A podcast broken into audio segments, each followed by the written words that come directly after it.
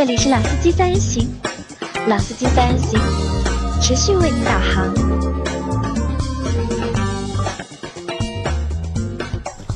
Hello，大家好，欢迎收听《老司机三人行》，我是杨磊。大家好，我是阿 Q。大家好，我是老秦。啊、那今天的节目啊，又难得凑了三个人，因为我们要录老秦汽修杂谈嘛，对吧？所以把阿 Q 叫过来，我们可以凑一个三人局，对吧？二零一九年马上就要过掉了，对吧？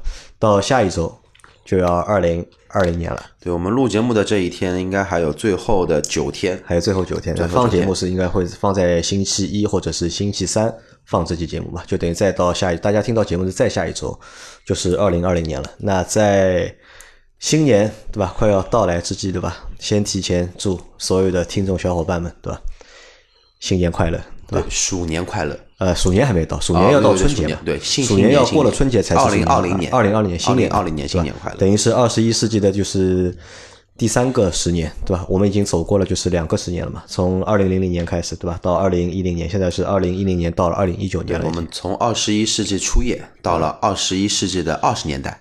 啊，对，马上就要到三十年代了，嗯，对吧？好，那先是和大家说一下，因为我们后面会在每期的节目里面都会大家祝贺一下，对吧？新年快乐，对吧？这个是平台给我们的要求，对吧？要求我们就是要给我们的平台的每一个小伙伴，对吧？就是要祝他们新年快乐。那这是第一件事情，第二件事情呢是我们的那个投票啊，就是喜马拉雅正在办的那个就是主播人气的投票，嗯，现在还在进行中，就是他要到十二月二十七日才截止。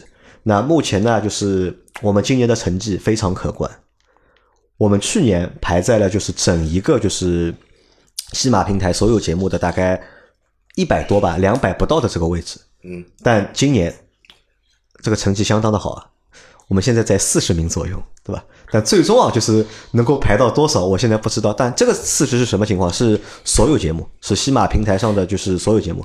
我看一下，西马上面就是大大小小，我估计就是上千个节目，应该是肯定有的。啊，那么大家还是要继续努力啊！呃，继续努力，对吧？新年快乐！抽到卡了以后，不要马上投啊合成一下对吧合成一下，这个票数更高。啊，一百五十票合成一下，对对吧？那其实我看了，就是小伙伴，就是每天有小伙伴就是给我投票，投完票之后呢，就是会把那个截图都发给我。那么我也每天在朋友圈也在发这个东西嘛，让大家就是每天不要忘记投票给我们，对吧？这个事情非常感谢大家啊！因为同时在就是这个投票的过程当中，我去看了一下其他的就是我们汽车频道的其他的主播，他们的票数啊不是太高，对吧？我我们现在遥遥领先，钉钉和三刀有多少？呃，很少，对吧？我们一个零头只有真的吗？啊，真的。有，今年会不会是 number one？呃，今年不会是 number one，就今年因为它是两样，它是会怎么样？因为我们去年拿那个奖杯呢，它是频道的一个就是排名实力主播，现在搞的那个是整个平台的一个就是主播的一个排名啊。那反正这个可能和就是每个账号啊他们就是运营粉丝的这个就是方式不一样嘛，就是可能那些都是大账号了，但他们都是大咖嘛，对对，这种荣誉可能就不是太在意吧。啊，对吧？因为我们其实什么都没有嘛，对吧？只能就是向往给点荣誉，对吧？我们钱也赚不到，对吧？嗯嗯，对的对那么。你给点荣誉，对吧？鼓励鼓励，对吧？物质上没有，精神啊，上总归是要有的，对吧？啊，对对对。好，那我们从这一期开始呢，我会做一个就是小系列，做一个什么小系列？做一个就是二零一九回顾的消息嘞啊。那这个二零一九回顾，其实可以，我们可以回顾很多东西啊，就回顾二零一九的车市。其实，在上周我已经和任晨做了一期了，就是二零一九回顾节目了，就关于就是电动车的回顾。那这一期节目呢，就是我们会做什么呢？会做就是我们不同主播的，就是二零一九。当然，就是不是说这个主播二零一九干了点什么，对吧？肯定是和车市有关的。那这个小系列的第一集就是由阿 Q 来参加，对吧？我们这一集呢我们一起帮着阿 Q 来回顾一下，就是阿 Q 的二零一九。对，其实我们这个节目从始至终还是很专一的。嗯，我收到这个主题大概也就提前了半个小时，半个小时啊所以我就在想，到底这一年有什么东西是让我觉得很值得你应该习惯了，我对？我们四我们已经做了四百六十几期节目了，对吧？每期节哪一期节目不是这样的呢？所以我说我们是很一个从一而终的这么一个节目，对吧？都是半个小时想内容，对吧？然后想好之后直接做，对吧？从来没有就是花个几天时间去准备准备的，对吧？那阿 Q 前面说，我看他列了一个表，对吧？阿 Q，你先把那个表简单说一下，就是在你的就是二零一九里面，就是你有印象的一些东西。有印象的东西，还是车子？车子啊车子我们聊车的节目嘛，肯定聊车嘛。那么其实就列出来了五个车子啊。第一个，其实也是我曾经服务过的一个品牌，叫理想。理想问对这个车为什么这么有印象呢？因为没有办法，天天在那个被洗脑。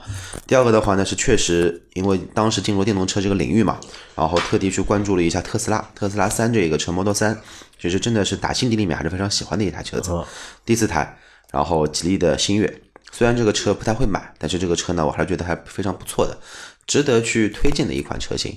第四台是什么呢？领克零三加，领克零三加也是嗯叫了将近一年，最后没有买的一台车子。第五台的话呢，可能说那个车就比较另类，也是隐藏在我心底里面的一个叫越野车情节吧。然后牧马人新款的一个牧马人，就二点零 T 的牧马人，对对吧？好，那我们一一个一个来说啊，先说就是理想，对吧？理想汽车，对吧？因为今年阿 Q 就是阿 Q 是去年去的理想还是今年去的今？年三月份，今年三月份就是加入了理想，对吧？在理想待了大概半年时间吧，呃，试用期没到十天，呃，没过试用期的吧？对，没过试用期。啊，你是哎说一下，到那个时候为什么是没过试用？是你后来主动放弃呢，还是别人不要你了？没没过试用期，其实真的是因为主动放弃的，啊，真的是主动放弃动放弃的，不是被别人开除的，因为被约谈了很多次，约谈了很多次所以最后还是觉得，我觉得没有谈的意义在里面。因为今年对阿 Q 来说，我觉得还蛮有意思的，因为阿 Q 从业就是汽车销售工作，其实已经十年有了吧，应该快十年了，快十年了，对吧？那到今年的话，他加入了一家就是新的品牌，也是一个新的物种，对吧？新势力哎、新势力，对吧？理想汽车，就是这个可能对阿 Q 来说，就是我觉得意义还蛮大的。哎、阿 Q 和我们说一下，就当初为什么就是想要加入一个就是电动车品牌的公司去卖车？嗯，说白了就是想跳出去看一看，想跳出去看一下从经销商的一个零售的一个叫这一个层面跳到主机厂那边去看一看，然后主机厂零售这一块是不是会有一些东西值得去借鉴、值得去学习、值得之后去发展的，就是抱着这么一个学习的心态去的，所以那个时候也打算好，顶多吃半年萝卜干饭，然后的话呢，如果说半年里面没有让我感觉到可以。学习的东西，呃，或者说可能说半年的东里面，我这个东西对这块的东西嘛，并不是说很认可，或者说自己能力有限，看不透，那么就算了，就大不了就浪费半年时间。老钱啊，嗯，你年纪比较大，对吧？我想问一下你啊，就是阿 Q 的这种态度啊，你认可吗？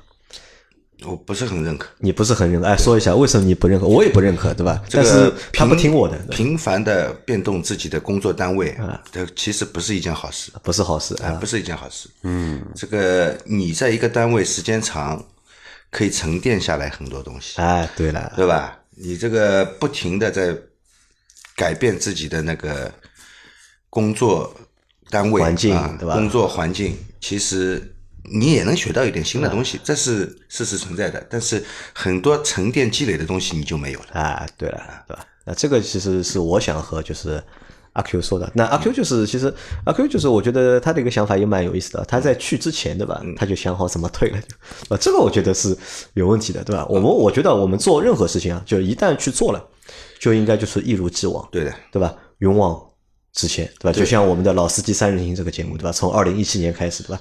做到现在，对吧？我已经吃了三年萝卜干饭。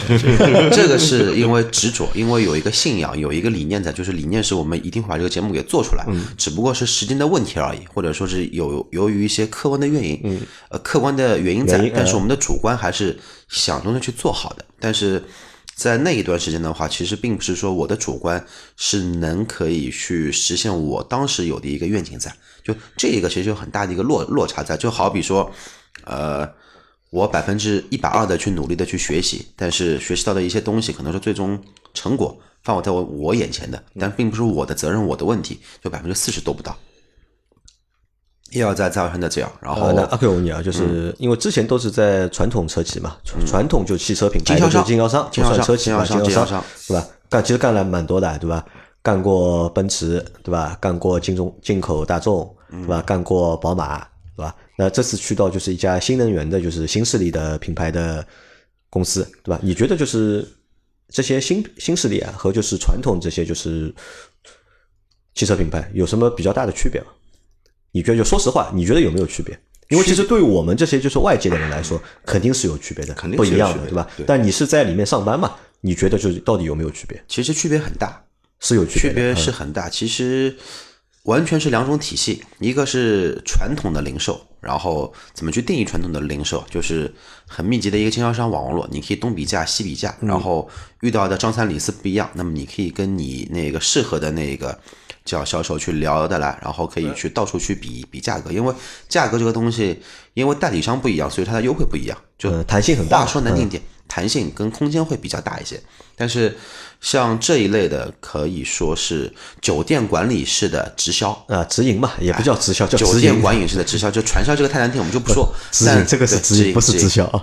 啊，其实就直销了，其实概念是一样嘛。然后，那么这么一种那个叫管理的模式的话呢，相对来说有优有弊。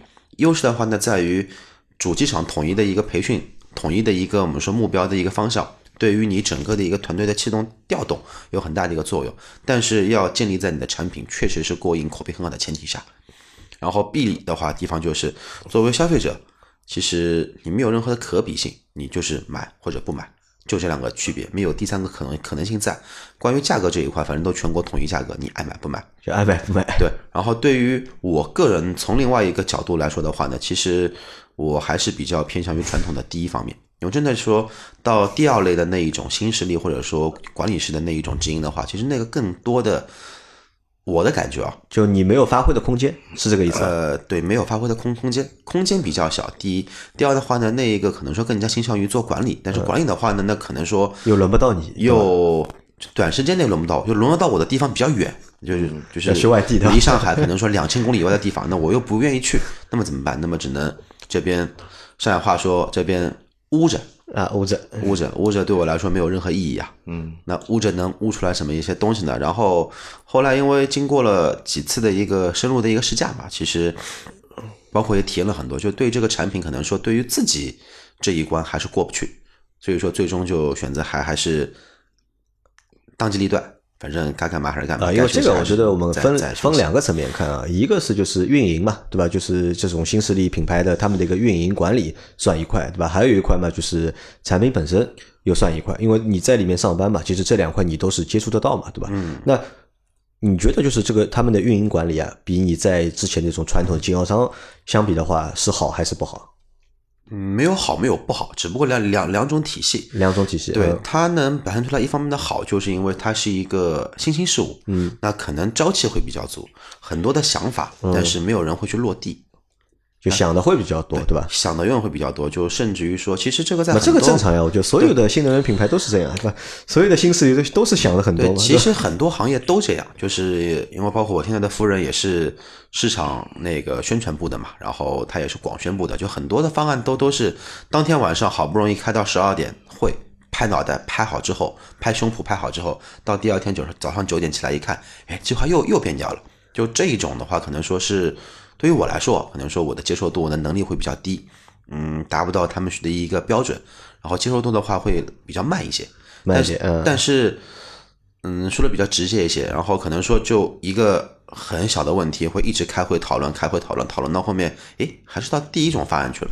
那我觉得就有点太太，浪太累了，费时间对吧？太累。哈，那这是一块。那这个我觉得，因为每家公司情况可能都还不太一样，只能说我或者呢，我们的层次呢也比较低，对吧？那么高层的一些想法或者意图呢，我们不能够真正的领会，对吧？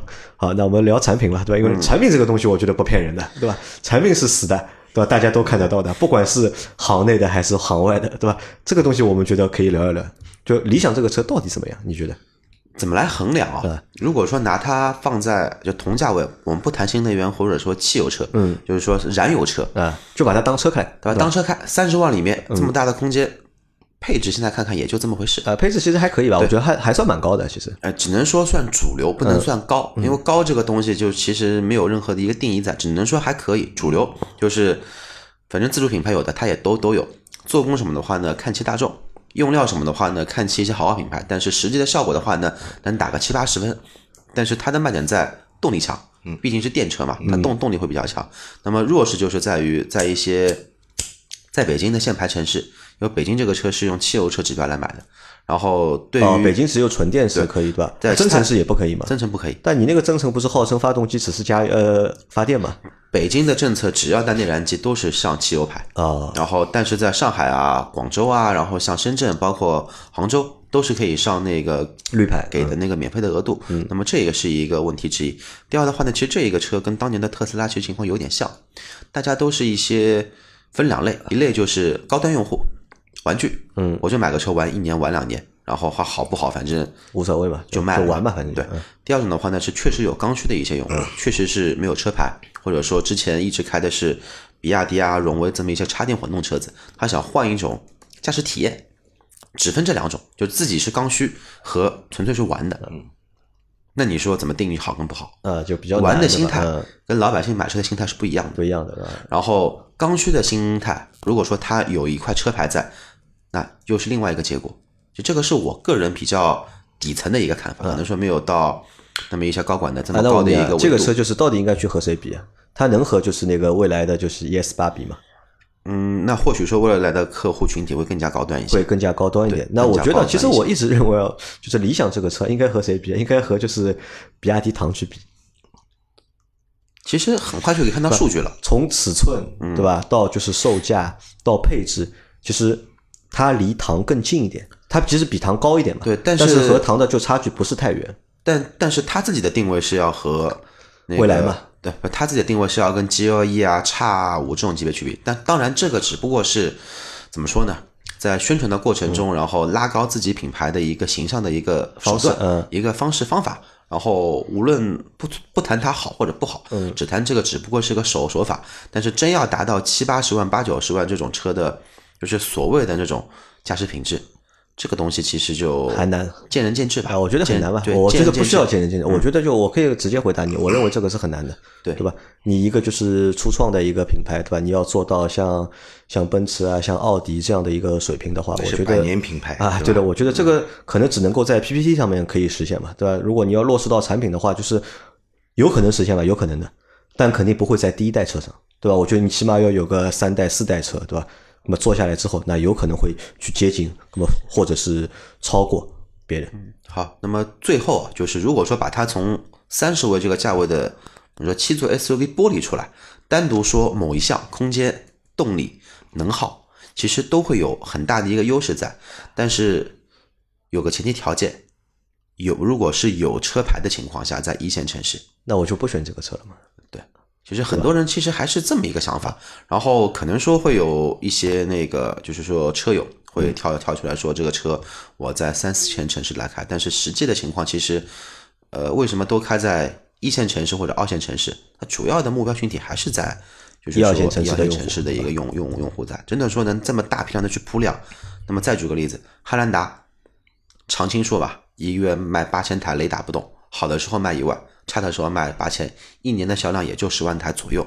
那么这个市场其实就这么大，就我们可以把所有的七座的市场放开来，三十万的一个价位的一个市场，不管是 G L 八、奥德赛，还是那个叫艾力绅和那个汉兰达，甚至于把什么途现代的一个途胜、啊途昂途胜嗯全全部放一起，一年整个市场的刚需量，啊，就这些，对吧？对，排去营运车之外，就这么一点点。就市场还是比较小的，你觉得汽车的其实还是比较小的。哎，那这个车现在到底下了没有？交付好像下了，因为传说是在二零一二二二零一九年的就四季度是要交付的嘛。对，延期过了两次，然后已经延期过两次我嗯看到之前的同事，然后有发那个朋友圈嘛，其实已经有小批量开始交付了，然后网上已经开始有一些车主、车主、车主，这这个车主一定要打一个那个很大的引号的。不是引号黑体字，嗯。然后已经有一些好的一些评测会出来了，啊，那这个车已经开始交付，那你最终啊就是看好这个车吧？太或者好太好就回答两个问题吧，一就是看看不看好这个车，对吧？二呢就是你觉得这个车值不值得买？我觉得这两个问题现在因为在那个叫那个叫什么商业机密保护期里面，我也不去评价它，反正明年。过了应该一年之后吧，应该就可以去讨论这么一件事情。哦你们毕竟那个时候还有这个东西的对，有的。因为那个时候在主机厂里面嘛，在甲方嘛，然后签了很多保密协议在。我这边说应该是一年的一个有效期，嗯然后到明年的年中，其实就可以谈销量这么一件事了。因为一月份就开始大批量的铺货了嘛，所以说很快就能见分分晓。好好，那这个车过掉，理想过掉之后，那后面那个是什么？特斯拉特斯拉三呃 Model 三 Model 三呃 Model 三，因为 Model 三今年也算在二零一九年中国车市，它其实算一件大事，对吧？因为在中国已经就是投产了嘛，在上海已经投产，明年就要交付了，对吧？这我觉得对全世界来说 可能也是一件大事啊。就就电动车行业来说，算一件大事。很神奇的一件事情啊！一家工厂的流水线十个月完成那个叫工程的建造啊以及流水线的调试，全部都好了。这个真的是不可思议的一件事情。啊，别人想正常情况下造一个厂，三年，嗯，三年可能是以前老黄历，对吧？我觉得你随便怎么两年，你肯定要两三年。要要的三三年是建造，就是说它的一个主体加工厂的调试，三年肯定是要的。你光调试设备，起码调试半年，啊对的，还不一定能调好。啊！但现在是十个月，对吧？厂造好了，对吧？流水线也好了，建一个工厂也是要很多时间啊对，吧？车已经开始造了，明年好下线了，已经，对吧？这个神奇啊！我觉得这个就是什么中国的速度，对吧？可能就是任何一件事情啊，就是放到中国来，什么事情都有可能发生，对吧？这个就是目前就是中国的这个汽车工业的这个发展。从这件事上面来看的话，我觉得算一个就是比较好的一个就是验证吧。我觉得我们在这方面的能力上面，我觉得还是非常的就是强吧。我觉得。那这个车对你来说，就是你为什么在二零一九年你会记住这一台车呢？因为这台车其实又不是二零一九年发的，对吧？之前就有了嘛。嗯，一五十万左右，嗯，只跑直线的 bug，呃，对吧？因为它有一个那个进口版本，有一个 Performance 的一个版本，嗯，零到一百是三点六，不是三点四，嗯，五十万三点四，嗯，你什么概念？你哪个车能达得到它？哪怕五十万买一个 RS 三，你必须还得改。你买不一样呀。这个汽油车和燃油车，呃，电动车和就是燃油车不一样的嘛。就是说驾驶的这一种冲击感是完全不一样的。然后 A 四五也不行，就是你哪怕不管是新车还是二手车，五十万这个价格，你要跑直线加速，其实这个车就是一个神一样的一个存在，对吧？这个就是第一个。第二的话呢，这个车的整体的一个设计外观跟它的内饰，我觉得蛮有特色的。因为阿 Q 就喜欢，喜欢一些比较怪的车子，连仪表盘都没有了，对吧？这个车我觉得就是，我觉得这个车是真的是颠覆啊！就是首先呢，就是你说 Model S 的吧？这个车出来，我觉得没有什么，但看到这个车出来，我觉得太牛逼了，这个车对吧？这个当然，这个牛逼是要打引号的，这个是减配啊，啊对连个仪表都不给你，而且你像它的销量或者订单啊，订单数还那么多，我就搞不懂，就为什么有那么多人能够接受一台就是没有仪表盘的车？不是能够接受没有仪表盘的车，嗯。是能够接受一个比较便宜的特斯拉。比较对的，啊，应该是这样的。但其实也不便宜啊，这个车。那你比特斯拉其他的车型啊，比 Model S 对吧？要要便宜多了。对吧？因为这个是我我觉得这台车对对我来说，如果它非常有意义的话，我就觉得有意义在于哪里？就是它是没有仪表盘的。因为这个车，说实话，我是打死我都不可能接受的，因为我不能接受一个车前面是没有仪表盘的。好，那么这个问题啊，其实我要反驳一下老秦跟那个杨磊。这个车的话呢，你有实际去开过，有实际去长时间的坐过，你就知道、嗯没有没有仪仪表台，其实这个是件很幸福的一件事情。就好比说什么呢？我们现在开的车子都还原到八十年代的夏利，嗯那个跟奥拓仪表台很短很窄。那么它有两个好处，第一，你视野会很好，因为 Mo 因为 Model 三这个车其实车高很低，它坐姿也很低，但是这个坐姿低的话，它视野并不会很差。就这个是客观来说的，因为我喜欢它，我客观来说，对吧？以我的客观来说，第二的话呢，因为它长得这副样子，所以我才喜欢它。你真给我一个什么电动车仪表台，然后做一个模拟的转速表，再做个中控台，它跟汽油车有什么区别呢？我买这种新能源车的意义在哪里？呃，就是你要就要买个不一样。就要买个不一样的。不是新能源啊，它只是用了一种新的能源，其实电也不属于新能源然是还是新的能源，车只是放在车上，它作为一种新的能源。那既然你是个车，我觉得这个仪表不应该省啊，因为像老秦这种就是强迫症，对吧？你去看一下老秦的车，被他改的嘞，就是这里一个表，那里一个表，对吧？各种参数，他说他一定要看的，对吧？不看，我说你就开个 smart，对吧？对吧？往死踩能跑多少，对吧？为什么要看那么多表，对吧？啊，我要了解我这个车子现在具体的工作的所有的数据和情况。但它是电呀，它不需要这么多表，对吧看？我以前开切诺基，切诺机就是的，六表式标准的一个越野越越野车的一个仪表，六表式，对吧？转速表，那个车速表，对吧？油压表、水温表、电压表，对吧？都有六个表。呃，我要看的这个车速车子的基本的参数，我都能了解这个车子。那么老秦现在在干什么？他的工作情况怎样？对吧？老秦，现在切诺基在哪里？在博物馆里面，切诺切诺基啊啊在家里啊停，在他 家里。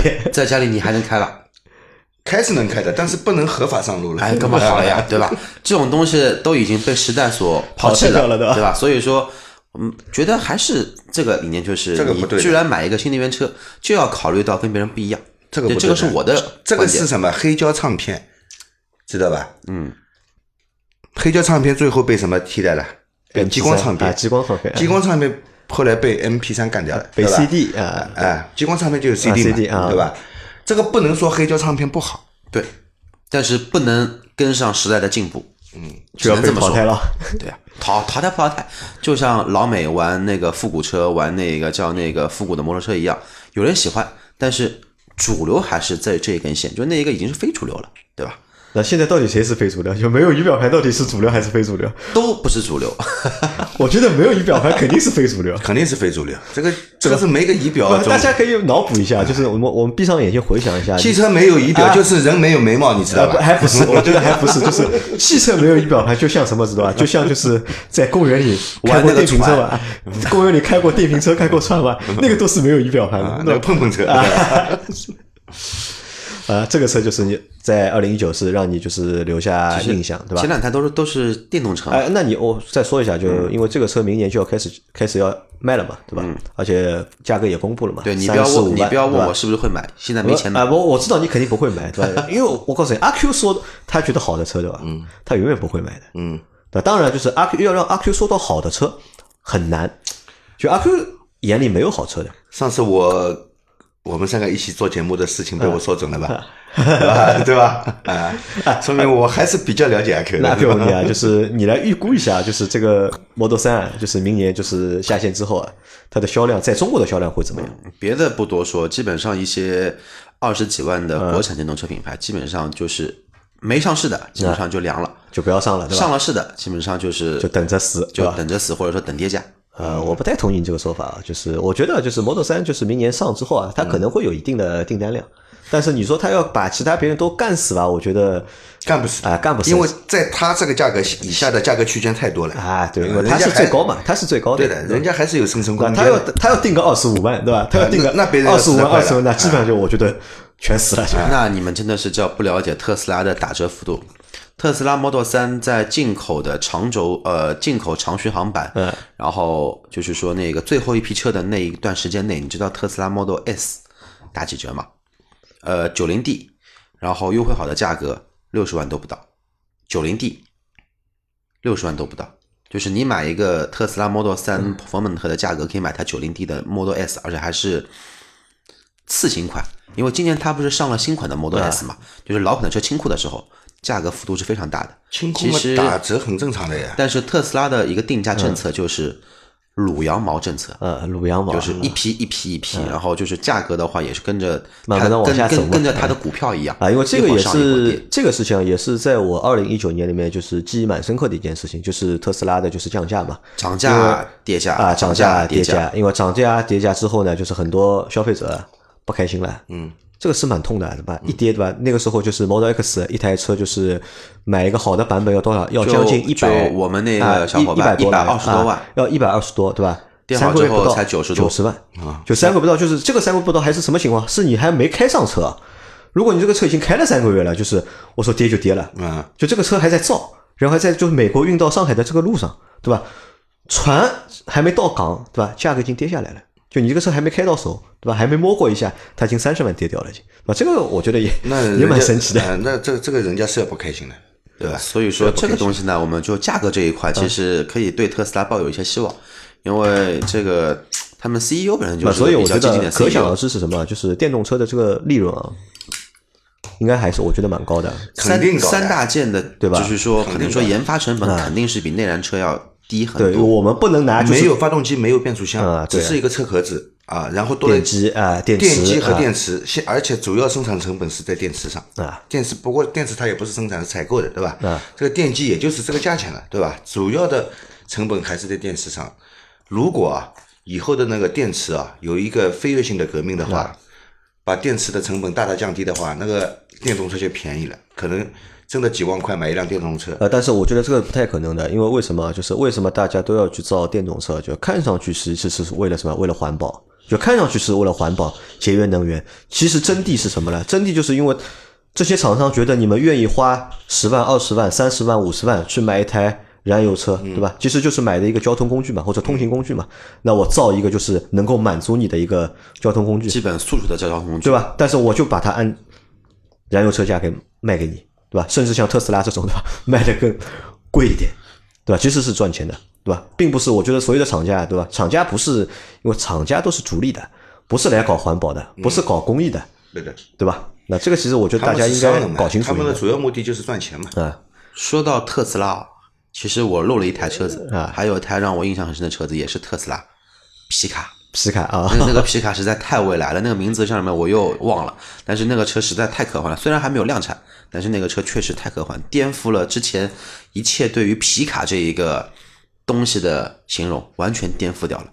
我觉得特斯拉就是个颠覆，就这个品牌成立就就是一个颠覆。哎，他就是玩嘛，反正就是呃，对啊，你们都说油的，我要烧电的，啊对对吧？对吧？我要用电的。然后你们造的皮卡是这个样子，我就要造一个不一样的，对吧？那你觉得那个特斯拉的那个皮卡外观怎么样？给你我觉觉得这个车怪，我觉得觉得真的是帅气，帅气。帅气。你说它漂亮，肯定漂亮，但我。觉得它像一个什么？像一个上世纪五六十年代的未来机器。未来机器的 但是定义在上世纪 五六十年代的未来机器。那不是正好吗？二零二零年上市，回复到那个回到十九世纪的五十年代，不就是回到过过去嘛，一样的。嗯，好，那这个就是特斯拉 Model 3不说了啊，然后再下一台车是什么？你这台车有印象的？是国产品牌了。国产品牌啊，其实下面两台都是国产品牌啊，一台吉利星越，吉利星越。哎，这台车为什么是会让你留下？因为我们也没有去试驾过，对吧？我们只是在节目里面聊过这个车，但是没有去试驾过。对，你为什么会对这台车就是留下印象？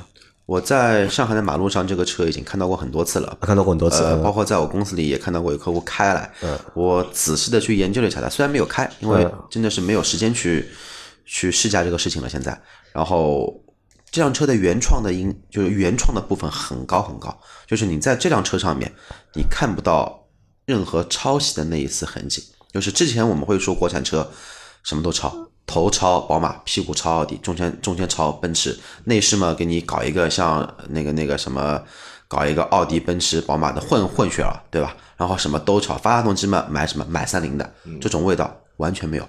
就这辆车的叫自主的一个成分，主动权真的是很高很高。所以说这辆车包括最终的成果，就就这么一点大，四米六吧，我记得。呃，没有的，没四米，四米四米三万，四米四米四这样的一个车子，啊，就是一个标准的一个紧凑型的 SUV，还是偏小的一个紧凑型。它嗯整体的一个比例，无论从外观、内饰看，都是很协调的这么一台车子。它不会像很多的国产品牌去做的所谓的一些轿跑，比如说像哈佛的轿跑，比如说像。除了哈弗还还有谁做？还有都那个做是广汽长安也有也有做过，大家都有呀长安也有做过。就这种车你怎么做就感觉怪，就这种怪你就觉得这个车的设计师是不是脑子被大肠包住了？就这种感觉。然后，但是这辆车的原创度真的很高，包括就星越的，就是你觉得它的一个外观的一个原创外观的设计真的是目前国产 SUV 里面我认为最漂亮的一台车子，最漂亮的一台然后嗯还有一点就是说它的定价跟动力总成还是很良心的。啊，你觉得良心对吧？但其实对很多就是能够买吉利的小伙伴来说，其实这个定价还是高高在上的，我觉得，那肯定的，对吧？因为说实话，就是真的，如果我有钱买吉利的这台车的话，其实我其他的合资品牌啊，我都能选啊，我都能选了。其都能选。其实换换句话说啊，像今天十二月二十二号，如果今天来选的话，如果吉利星越这个价格，嗯，它有一个叫四驱版的话，卖二十万，十九万八千八，不是十九万九千八，这个价格可以买什么车呢？可以买福特新的翼虎，它叫什么名字啊？锐际，锐际其实就是新翼虎嘛。然后其实你可以买到合合资车了，二十万的话呢，你可以买到不错的合资车了。二十万都能买了嘛？就如果你不追求一定要一个二点零发动机的话，基本上所有的品牌你都能买。对，但是你能买到国产车里面真的是原创度、程度，包括它动力总成最好的一台 SUV，而且还是台轿跑，就这一点是难能可贵的。原创度高，动力整成好，然后你这个车挑不出什么大的毛病在。挑不出毛病啊。好，用挑不出唯一的毛病就是就是来格挑不出毛病，对吧？这个要交给时间来考验呢，啊，就对吧？唯一的毛病我觉得他这辆车从研发到上市才多久？这个不知道，因为时间应该也不会短，因为时间应该也不会时。间不长的，对吧？这个我们现在很多那个自主车企啊，追求的就是快。啊，好，老秦要来唱衰了啊。对的，那据我所知呢，像奔驰、宝马这些大厂啊，他们一辆车型从研发到投产到上市，基本上都要六七年时间了，对吧？这个从中要做很多试验。呃，这个吉利这辆车我知道是只有两年时间，那很多试验应该是没做，对吧？这个数据呢也是在拼命的压榨啊，在拼命的压榨。我很担心它这个发动机的那个使用寿命。啊，这个我觉得就是相对来说，就我倒不觉得就是它这个发动机使用寿命会有问题啊，对吧？因为反正这个东西也不是他自己造的，对吧？反正这个东东西，其实这个如果这个发动机有问题啊，那就是整个这条线都有问题啊，这条线都有问题啊，应该不至于。啊，应该应该不因为光这个发动机就开发了应该六七年有的，因为啊当年在用福特发动机的时候就开始自己做做研发了嘛，所以说这个发动机 我倒觉得不用怎么担心。我我我是蛮担心的，但是我认同老秦的一点，就是对发动机的压榨这个车厉害的。这个车肯定是不走量的，但是这个车是我看了一下，销量还可以，一个月大概也能卖个两千台。三两两千多到三千嗯台左右的车子，但这个车真的是只能说是什么呢？就是说国产品牌的一个标杆，就这个是我对它的一个定义。啊，好，那如果你已经把这台车这个标杆、这个标准定的那么高，对吧？你后面你下面那台车怎么办？好？，下面那一台也是吉利的。领克零三首先加，对吧？首怎么办？首先没没有收吉利的钱，也没有收领克的钱。嗯领克零三加为什么会喜欢它？因为 IQ 一直喜欢性能车，这个车确实是我认为是车迷里面，就是说汽车爱好或者说喜欢车的这一个圈子里面，应该是一台不会开出去被别人唾弃的一台车子。嗯，然后领克零三加之前说了一年了，对吧？二点零 T 四驱，嗯，八 AT，然后加那个 T 五的发动机，这么大的一套功率，做工什么音响、通风座椅、翻毛皮车顶，什么都有，它只卖多少钱？二十三万，还锻造轮毂，这个价格可以啦。虽然没有什么改装潜力，但这个车原本的一个状态已经比原厂高尔啊，夫其实初始素质，要好不好？啊，它的初始素质已经很高了嘛。就是我觉得横向比较，就很多的一个我们说同行的老师都会拿这个车去跟 GTR 跟那个叫福克斯 ST 去比，但是其实纬度不一样。如果说你要拿一个改装潜力的纬度去比，那其实福那个在中国来说，在大陆来说，高尔夫 GTI 这个车是吊打所有车型。高尔夫 GTI 这个车说难听一点，从1.2的发动机可以装到 2.5T 的发动机都可以装。所以说它的潜力巨大无比，因为 MQB 平台的衍生力特别特别强，你只要愿意，说不定可以塞一个灰那个途昂的 2.5T 的发动机，只要你愿意，对吧？但是我们不能拿平台衍生车型多，从而去说这个车怎么怎么好来说事情，这个其实不是很客观。然后如果说是从原厂的状态下，领克零三加的这么一个价位，真的是在二十五万以内性能车里面，应该算是一个非常不错的一个选择了。你还有别的选择比它更更好吗？除了品牌，那我为什么要选这样的车呢？就是如果说是喜欢加速、喜欢钢炮，因为现在钢炮定义被弱化了。以前钢炮定义是只要只有两厢算钢炮，现在 S 三也算，三厢的 TT 也算，跑车也算，都算钢炮。我觉得定义还蛮简单的，A 级车对吧？两点零 T 的 A 级车对吧？都能算钢炮，不管你是两厢的还是三厢的。两百匹以上的 A 级车都算。就就这么来看，那其实就这个价格，二十万出点头，你哪个车的原厂性能会比它好？好，那这个是领克零三加，对吧？是你在二零一九年里面就是第四台，让你到十二月底了，对吧？还能滔滔不绝的一台车。还能滔滔不绝的一台车。好，那那最后一台是什么？最后一台是弱鸡的祖国版牧马人，呃，祖国版牧马人，就两点零 T 的那个牧马人。两两点 T 的，两点 T 的话不吐槽发动机吧，只能说这个时代的产物。除了在北美还有三点八的，跟那个加拿大有三点三点六的，三点六，三点六的，三点八的已经淘汰基本上的都是二点 T 的为主，然后可能之后会上个三点零 T 的柴油车，也会上三点 T 的汽油车，但这个东西都是个未知数。那为什么喜欢这个车呢？其实没有这么多为什么，就是因为喜欢越野车。嗯，因为别的越野车基本上都弱化了，然后普拉多嘛，从一个神一样的存在，瞬间好像现在就老了嘛，变哦分。只能说，只能说，我觉得普拉多只能说老了。不是老了，是减配。对，普拉多减配，F 界酷路泽停产，然后陆巡其实也停产，然后你更贵的只有 LX 五七零，然后你再贵的有大 G，其实那个东西就是超乎超乎超乎这辈子的想想象了已经。那么比较平民化的，那也就只有牧马人，牧马人再小的吉姆尼也停产，然后中国中国的版本也没有，然后平行进口车要卖到二十五六万，那有毛病啊！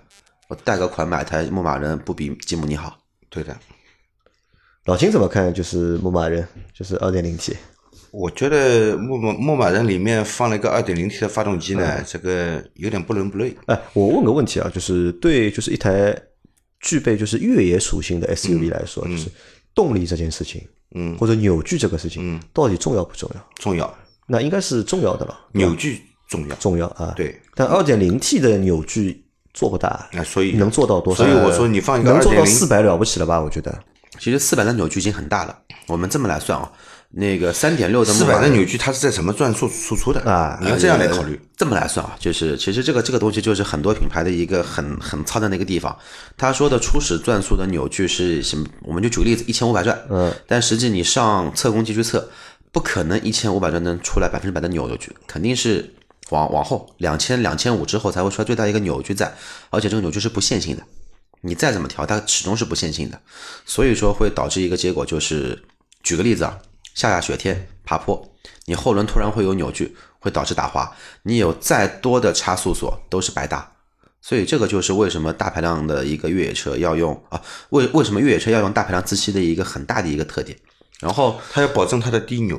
对，二点 T 的车，那个牧马人的扭矩，那杨磊我告诉你，四百扭，数据不低的，嗯，比北美的三点六的还高。北美三点六三百四十五，边三百五十五，然后马力的话，北美是三百多匹，国产的是二百二百二百六十多匹，不是它这个不是国250产，是。现在两点零 T 的一个版本，对吧？这个车不这个国产的，说错了，那个这个这个二点 T 的机机头是两百六十左右的一个马力，四百扭的这么一个扭矩，但是它最关键的一个东西还是在于涡轮跟自吸，它两个东西的一个本质不一样。其实，在美国有很多的一个杂志，包括如果有机会去能看到这些视频的话，其实有很详细的对比的评测，然后评测下来的结果就是无一例外的都是什么呢？都是有信仰的、有情怀的，想一直是极限做越野的，那还是三点六的自吸比较好。但如果说你只是说偶尔的去做一个中度的越野，那二点 T 的是足以。但是这个就看情情怀了，就像老秦说的一样，你牧马人四缸的，我操，操蛋嘛不是？那两个缸干嘛？放家里面藏着当烟灰缸用啊，对吧？对，这个最主要是什么啊？因为我如果玩越野，对吧？我要应付各种各样的你平时在铺装路面上碰不到的各种情况，对吧？我掉到炮弹坑里面去了怎么办？对吧？那我要爬出来了我，要脱困嘛呀，对吧？我要爬出来吧。我要爬出来的话，最需要的是什么？